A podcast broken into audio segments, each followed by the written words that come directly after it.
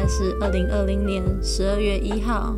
下午五点零一分。你现在在收听的节目是半夜摇滚。通常啦，应该说我在计划的时候，我以为我都会在半夜的时候录音，所以就取了这个半夜摇滚这个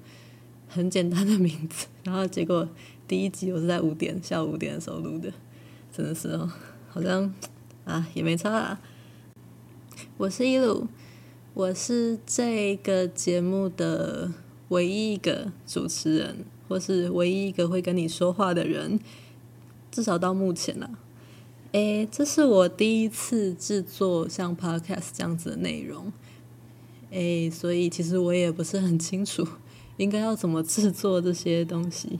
但是我觉得可能边做边学吧，对啊。名字取叫半夜摇滚，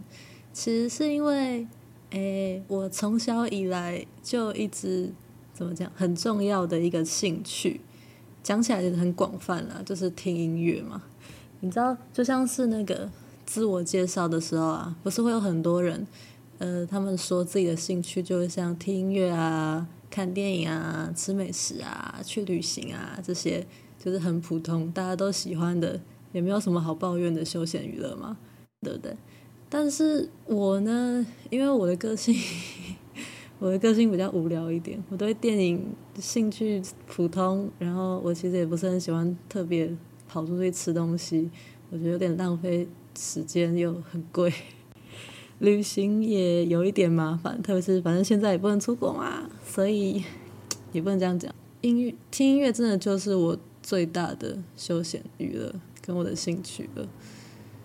嗯，然后又因为我喜欢的，我从小到大喜欢的音乐类型，都是人家会称作西洋摇滚的这个类型，所以说接下来这些节目内容呢，应该也会以这些为主。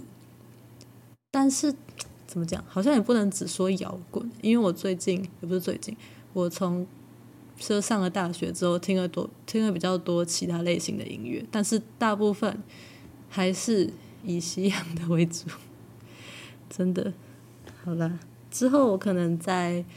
嗯，如果说随着我自己的涉猎范围有在扩大的话，我可能也会再扩大一些这些节目的内容。我希望这样子啊，因为只要是有趣的东西，其实我都想要听听看。好，那我们接下来第一集的正式内容呢，我想到了一个题目是。怎么开始？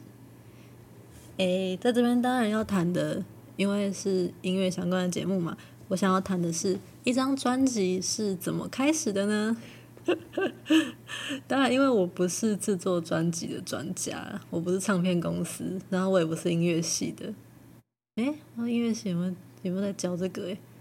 啊，总之，嗯，我想要我在这边谈的内容主要是。从我的经验出发，就是我可能之前听过几张唱片，我觉得他们的第一首歌非常的有特色，或他们的开场曲很吸引我，或是等等等等之类特殊的理由，我也想要在今天这个时间来跟大家一起分享。嗯，好，那我们今天第一个例子就是英国乐团 The 1975，一九七五。他们的名字就叫做一九七五，然后是数字这样子。这个乐团其实已经算是很知名了啦。从二零一三年的首张同名专辑《一九七五》开始，一直到今天，他们的风格其实都还算是蛮一致的。就是你一听就知道，哦，这是一九七五这样子。诶，有可能是因为他们。其实从两千年开始，就差不多这一群人就已经开始一起在做音乐，只是那时候用的是其他的名字，这样子。会想要在今天的节目里面提到他们的原因是，他们至今有的四张录音室专辑的第一首歌的第一首开场曲，每一首歌的名字都叫做了 Nineteen Seventy Five。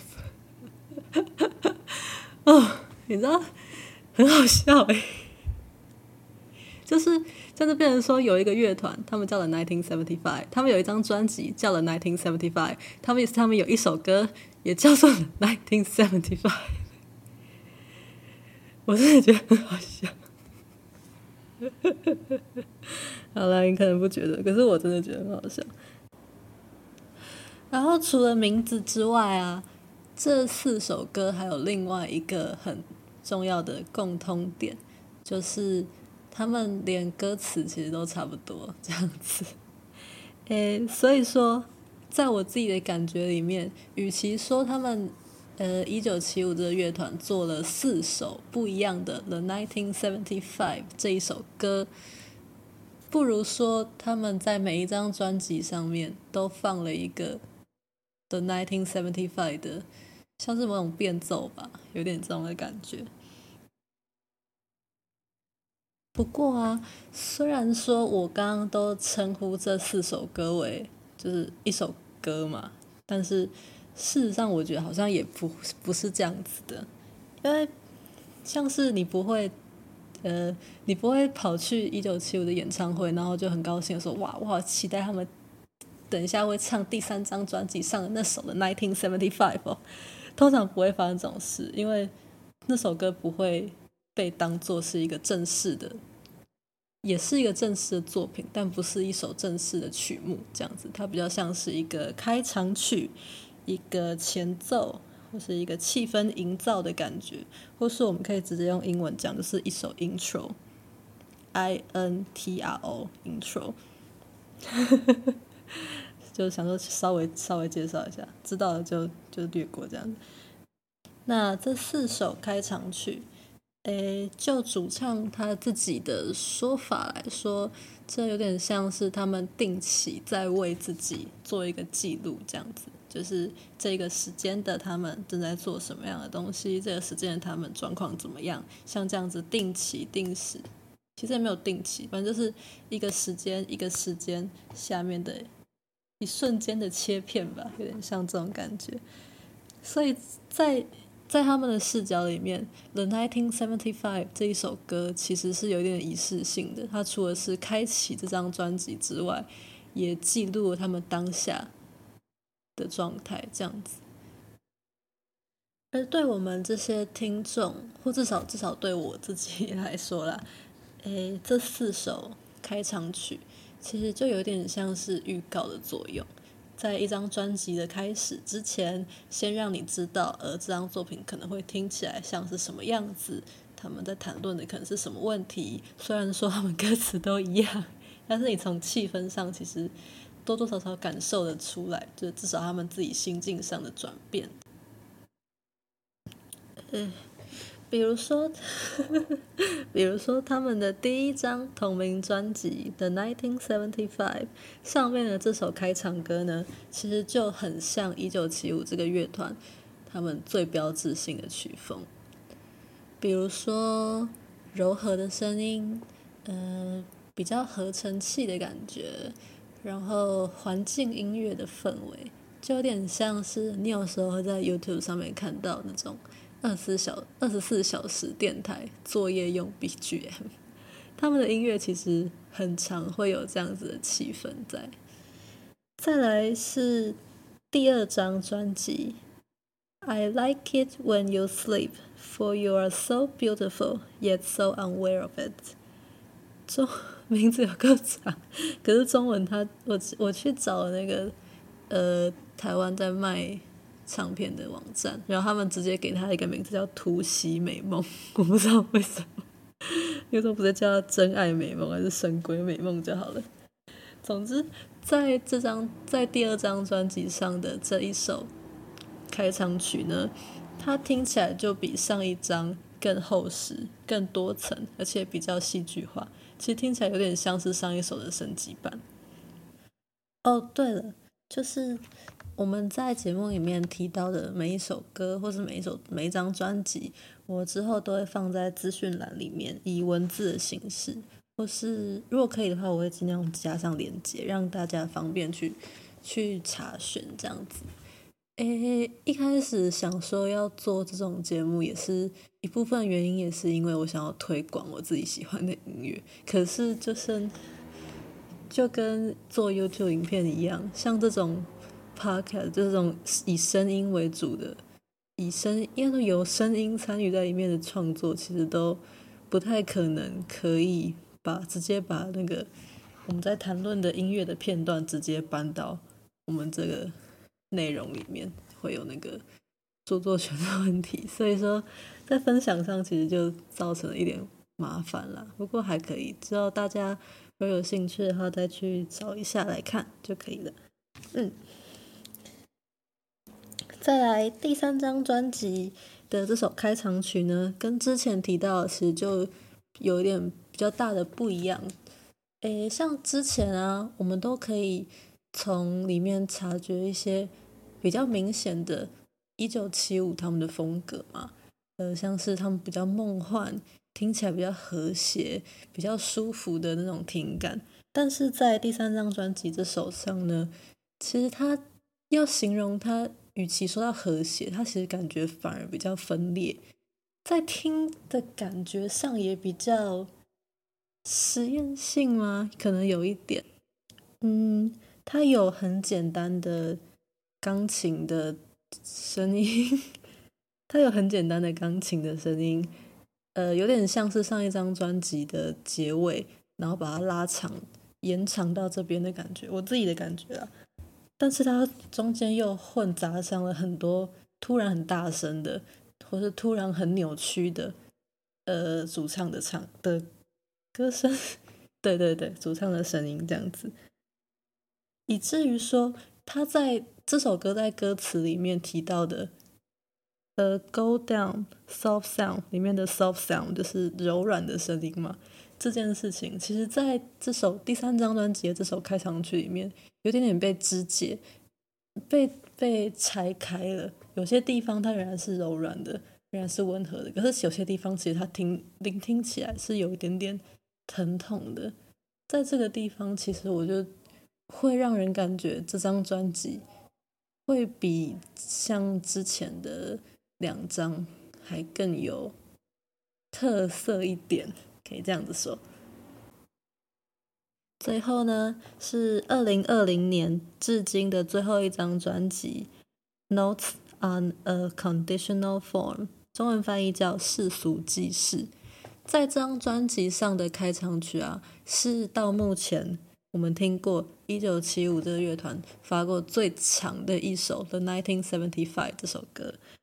诶，它大概有五分钟左右。内容上其实跟之前也很不一样，她是呃气候女孩 Greta Thunberg，或是照英文翻英文发音 Greta Thunberg，应该是这样念的五分钟的演讲，但不是说她在公共场合的演讲啊，是他们可能就是乐团怕把他们请到录音室来，然后让他发表五分钟对就是听众跟对大家的讯息这样子。所以说，在之前提到的，诶，像他们那些一样的歌词啊，或是相似的那个感觉啊，其实都不见了。基本上内容就是 Greta 的演讲跟一些钢琴声当背景这样子。嗯，我自己听的感觉是，也没有说不好啦，因为这确实是就是气候变迁嘛，是一个很重要的议题。我们以呃，我觉得，我觉得，我觉得乐团愿意，呃，一九七五这个乐团愿意花这个，呃，把这个空，把这个位置空出来，让古维塔来发表他的呃意见，也是一个很棒的事情。但是呢，但是五分钟真的太长了，我自己觉得，因为你想想看，就是。我在听一张，我在听音乐嘛，呃，尤其是一九七五的音乐，都是其实是比较放松，有些时候是你可以就是放空的、休息型的那种环境音乐。在你打开一张专辑的同时的当下，然后你就要先接收五分钟、五分钟的讯息，告诉你我们是我们人类应该要为地球做一些什么，我们应该要正视。呃，气候变迁是一个我们不会打赢的战争，什么什么什么的，有一点点太，有点有一点点太多了。我我自己是我记得，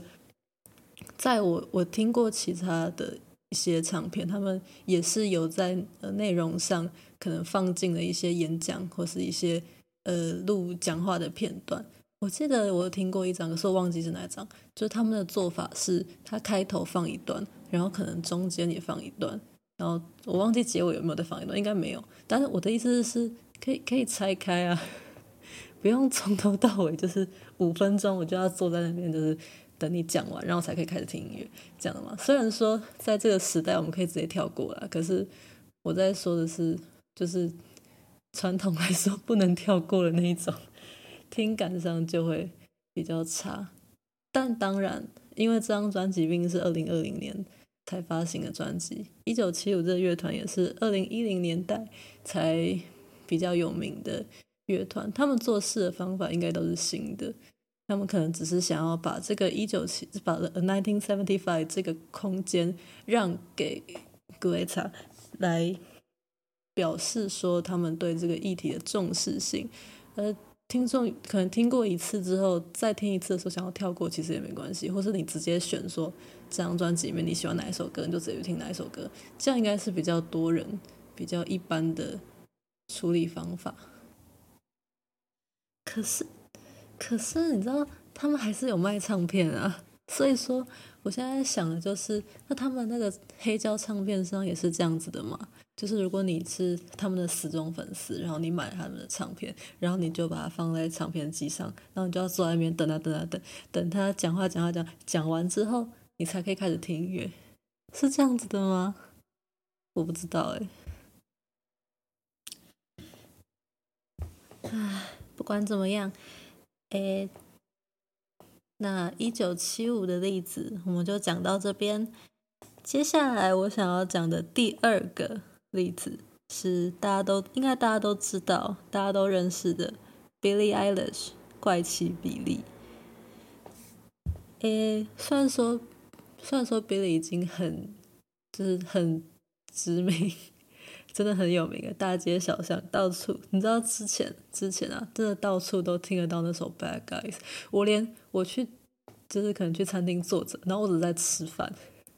我也要听到他那边噔噔噔噔噔噔噔噔噔，我真的是觉得那个气氛不是很大。但不管怎么样啦，我们今天要讲的就是呃他的目前唯一一张正式的录音室专辑。哎，这张名字也是长的要死。When we all fall asleep, where do we go？呃，这张专辑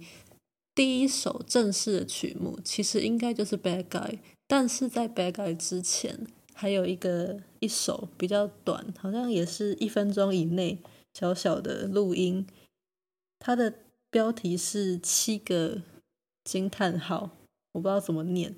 应该就是没有要念的意思。它的内容很简单，它的内容就是，呃 Billy 跟他的哥哥 Phoenix 在录音之前，他们会有一个小仪式，就是 Billie 会把他的可以可拆式的那种牙套拿下来。然后这个七个惊叹号的这段录音呢，就是在录这一段过程。所以说，如果你去看歌词的话，你可以看到他说他把他现在把他的歌不是把他的歌词拿下来，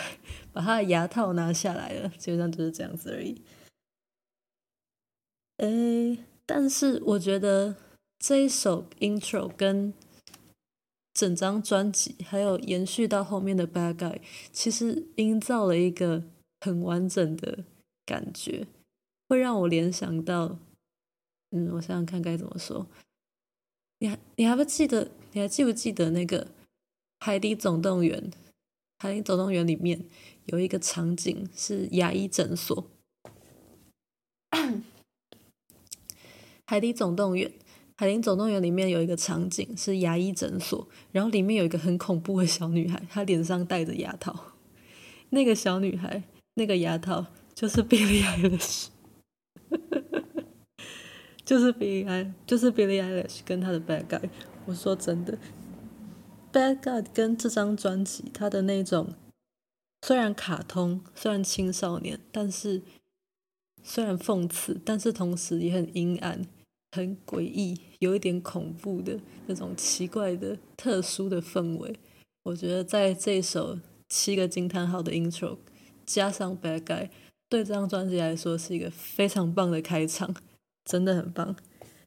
啊，我是真的很喜欢 Billie Eilish。虽然说，呃，在之前，就是在他出现之前，我没有想到过我自己会喜欢像这样子，就有点这样讲，好像有点歧视，可是就是青少女，青少女呃歌手对我来说，因为以我的经验来说，讲到青少女歌手，就会想到像 Selena Gomez，或是之前的 Miley Cyrus，在她就是骑铁球之前。那样，那种类型的真的不像是我会喜欢的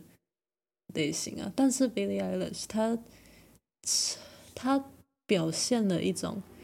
之前那些可能迪士尼公主们比较不一样的特质，就是她还蛮写实的，写实的恐怖啊，是那种青少年独特的残忍跟恐怖的感觉。我不知道之后会怎么样啊，因为她毕竟不可能一辈子当青少年。可是我也不希望她就直接变成一个，你知道，就是普通的女明星这样。唉，也不知道之后会怎么样。总之呢，我是很推荐，非常推荐大家可以仔细，不用仔细啊，从从至少从头到尾去听一次 Billie Eilish 的这一张 When We All When We All Fall Asleep Where Do We Go 这张专辑。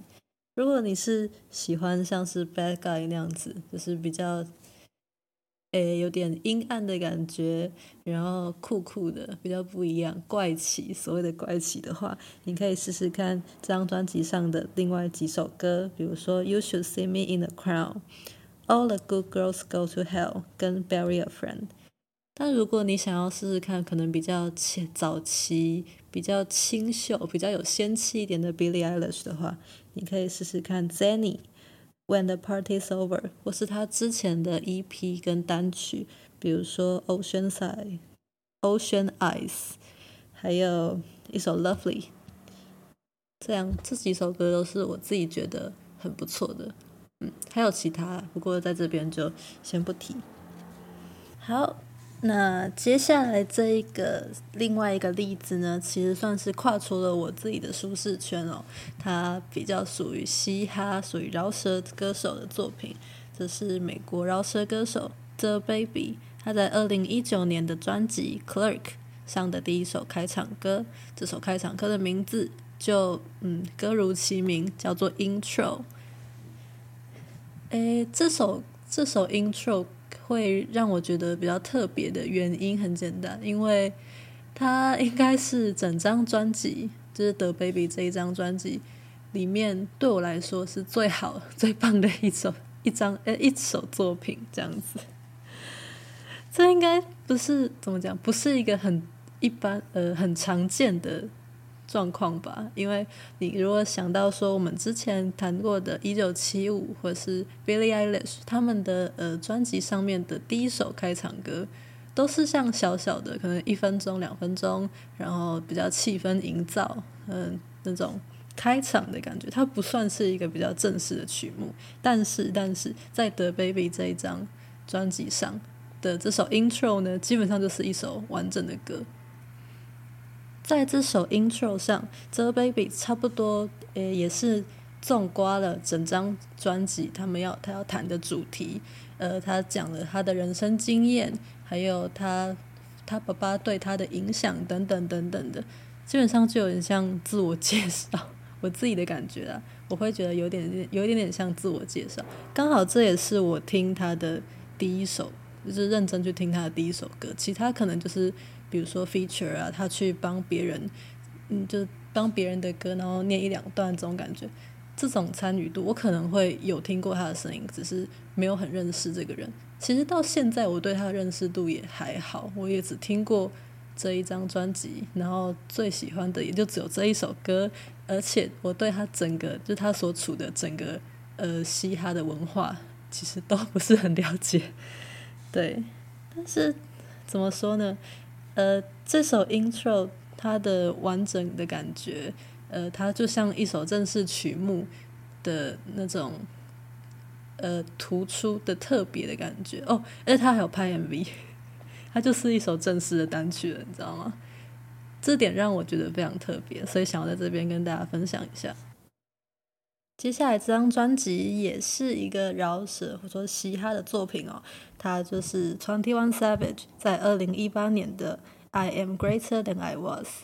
这张专辑已经就是已经过一段时间了，毕竟两年了。但是，但是我真的真的非常喜欢这张作品，至少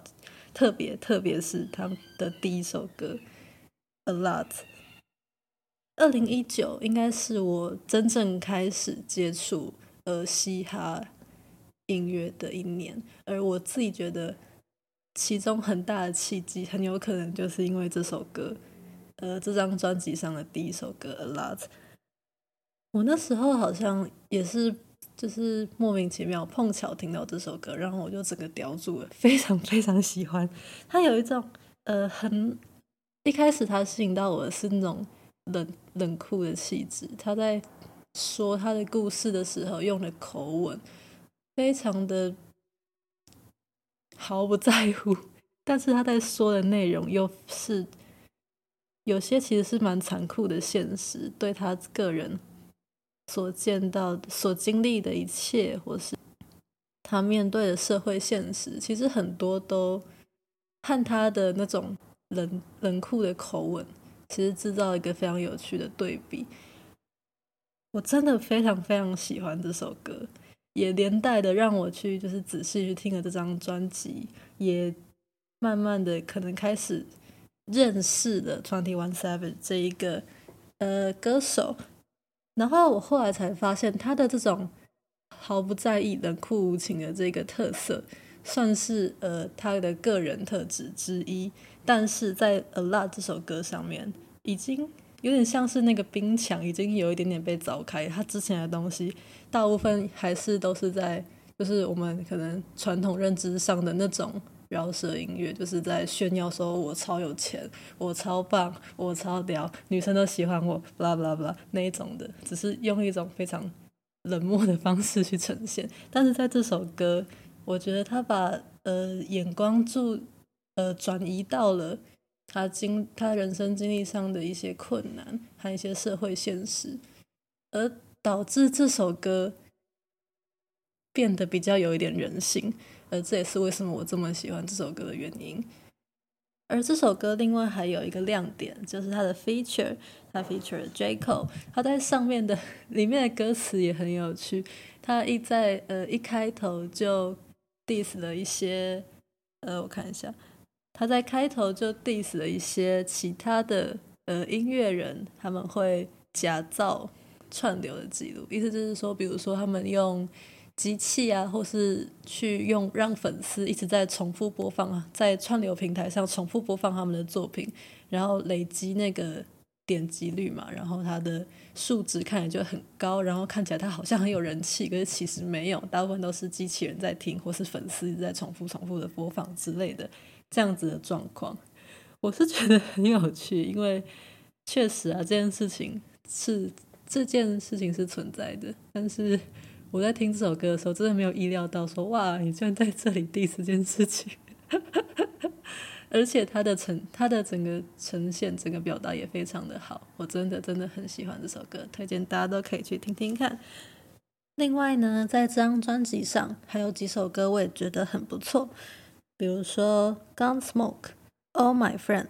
Monster》、《Letters to My Mama》这几首，我觉得也很值得去试试看。然后啊，如果说我们比较刚刚提到两张专辑上面的两首开场歌，就会发现那两首歌正好也是这张专辑上最热门的两首单曲。呃，关于这个现象，我在杂志《Rolling Stone》的网站上面看到一篇文章，它的主题大概就是说，在串流音乐的时代，其实如果说音乐人把他们的热门单曲放在专辑的前半段，或是直接放在一第一或第二首的话，会比较容易带动整个呃串流的。成绩也比较有可能会被推上热门，就是这个说法，我应该算是可以理解，因为大部分人其实不在，大部分人其实不会那么在乎专辑嘛，像是我们可能在乎的都是我们听到了某一首歌，然后觉得它很好听，然后会去想要查它，然后可能把它加进我们的收藏库里面。一般人应该使用方法都是像这样子的。但是呢，如果说你因缘际会下打开了专辑的页面，通常一般来说都会从第一首开始听吧。所以说，你最有可能会听到的也是第一首吧？应该是像这样子的意思，是吗？或者说，也可以想象一张专辑像是一个影片一样，一一个人坐下来，然后打开这张专辑，开始听，开始听一听听，听到他可能觉得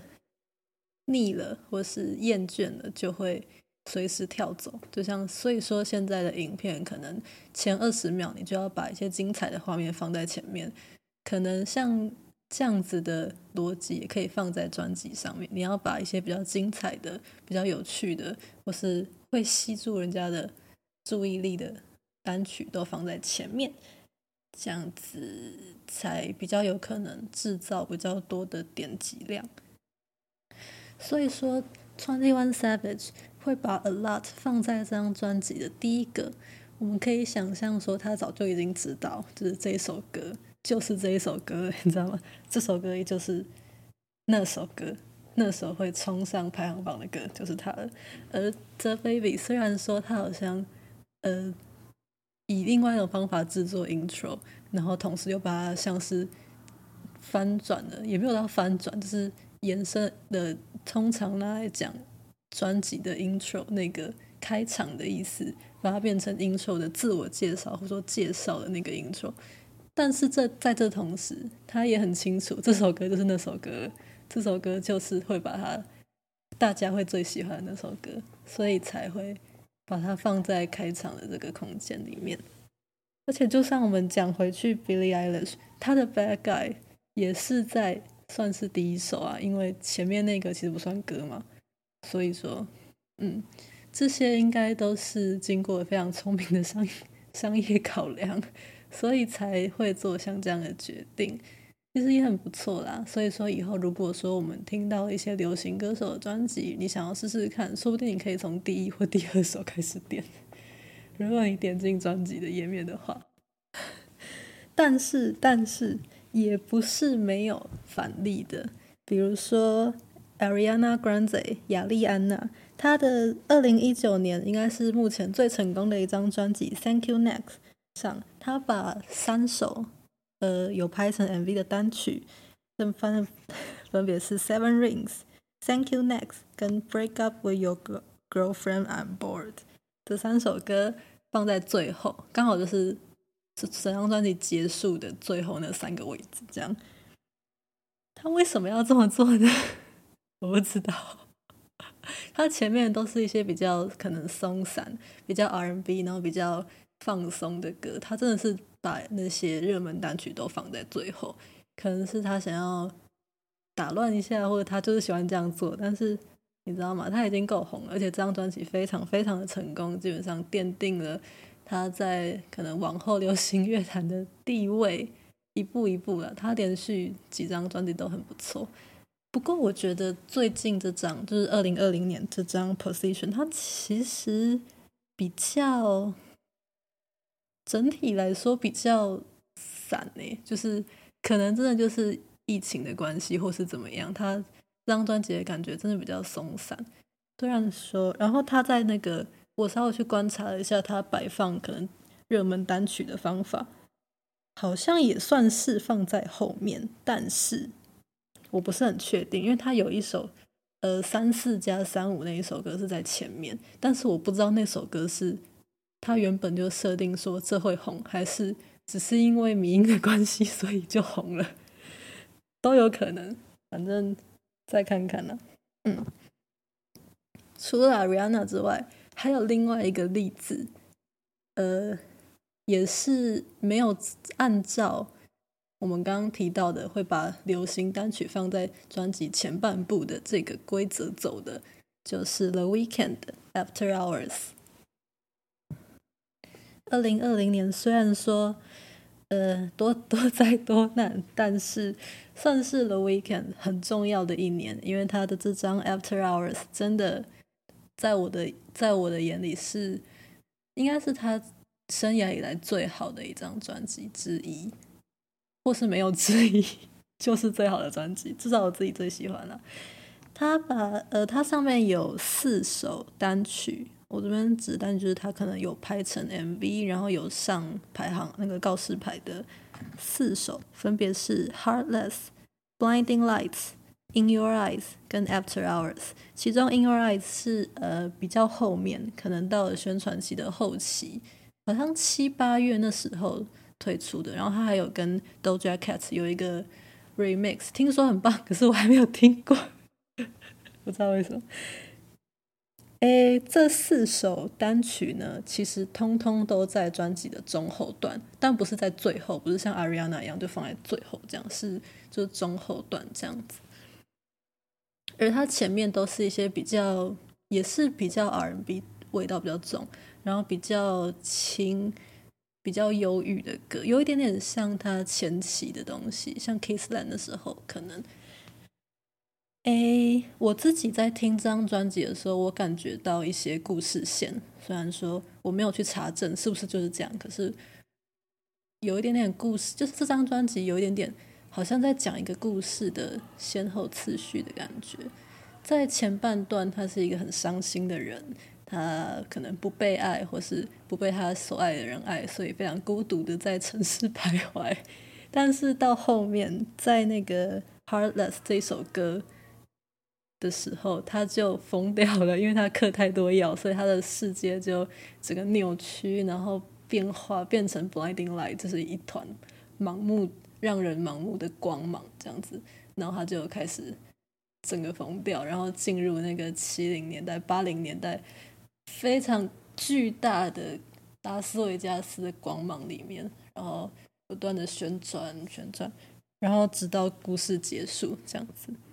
所以说，或许把那些呃光芒四射的热门单曲，通通都放在后面，是为了要顺从这个故事线吗？或许是这样子，但我不确定。这张专辑应该是今年四月的，哎，三或四月的时候推出的，然后刚好刚刚好就是遇到可能欧美那边疫情最大 最严重的时候。所以这张专辑《After Hours》其实是呃整个可能美国的流行音乐业界最后一张，在疫情前的最后一张比较大型的作品，成功的推出来。后来像 Lady Gaga 那张就被延后了嘛，然后很多很多也是延到可能六七八月，就疫情比较没有那么严重的时候。才慢慢的一件一件这样子推出来，所以说或许是因为这样，但是也或许是因为这张专辑真的很棒。直到应该是我不确定到现在还有没有，但我记得我上次看的时候是十月中，到那时候这一首《Blinding Lights》就是他这张专辑的最大的、最重要的单曲，还在前五名还是前十名。超级夸张，整个半年大家都还在 Blinding Lights，你知道吗？但是没办法，因为真的很棒，这张专辑真的，我觉得真的真的很棒，几乎每一首歌我都很喜欢，包括他像前面的比较忧郁、比较低调的作品，到后面的整个大爆发的感觉，每一首真的每一首都很棒。然后在这张专辑。的宣传期前期啦，就是他正式发行之前，大概一月还是二月的时候，呃，The Weeknd 这个人他就已经定下了，就是他就已经穿着一套红西装，然后到处在宣传这张专辑。呃，在这张专辑里面，大部分的他的脸，也就是大部分大部分他的形象都是一个穿着红西装，然后满脸血。满脸伤口、鼻青脸肿的人，呃，因为这是他的故事嘛，他这时候就是这个形象这样子，而这个形象是非常明确的。我自己看的时候，我觉得很惊讶，就是 The Weeknd 这个人，他在他的每一张专辑上，其实都有一个蛮明确的形象塑造，像是他在一开始那个 Beauty Behind，哎，Beauty Behind Madness 还是什么，应该是。他那那一张是一头凤梨头嘛，就是头发很奇怪，我记得那是有点像致敬一个另外一个也是非裔美国人的艺术家，可是我忘记他名字，他的头发都绑那个样子。然后在接下来，Star Boys 就是那个颜色，应该是那颜色的感觉。可是那张其实因为只是怎么讲，颜色比较鲜明而已，其实他的形象塑造上比较没有那么明确。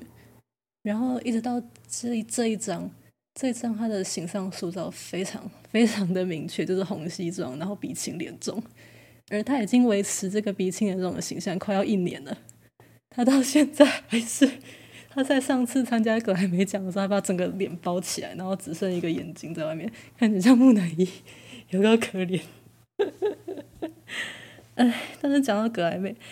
呃，这张 After Hours 其实在今年的格莱美好像完全没有得到任何提名，我真的不懂为什么。我也是，我那时候看到他的 Twitter 在上面，呃，有点对对这件事情在生气，可是我很能很能理解他为什么会这么生气。因为你知道他的这一张专辑的主打首发单曲，他已经占据今年的排行榜，快要全包了。就是他，就是这首歌，这首今年的代表歌曲，应该就是《Blinding Light》，没有别人了。你知道吗？他的影响力，他的影响延长的时间，它的重要性，它的完成度，全部我觉得都很都很对啊。为什么不是呢？到底为什么？你知道，就是就连 Billie Eilish，她在今年其实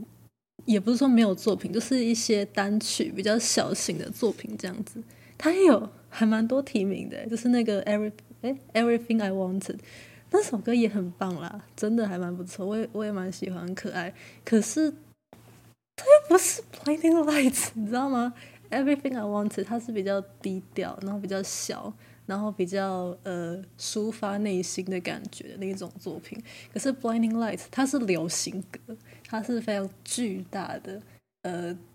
充满影响力，然后会卡在你的脑袋里面可能一两天的那种巨大的流行歌，它们不是不是同样的东西，而且我也我觉得要就是年度代表歌曲《Everything I Wanted》。不算是年度代表歌曲吧？它的影响力有那么大吗？你们有听过《Everything I Wanted》吗？我不知道。可是我我虽然说是有听过，可是我自己的感觉，那是一个，那真的是比较小的制作。但是，我现在也，我现在一时间想想不起来那个格莱美的年度代表歌曲还有其他的哪些，所以我没有办法一个一个跟。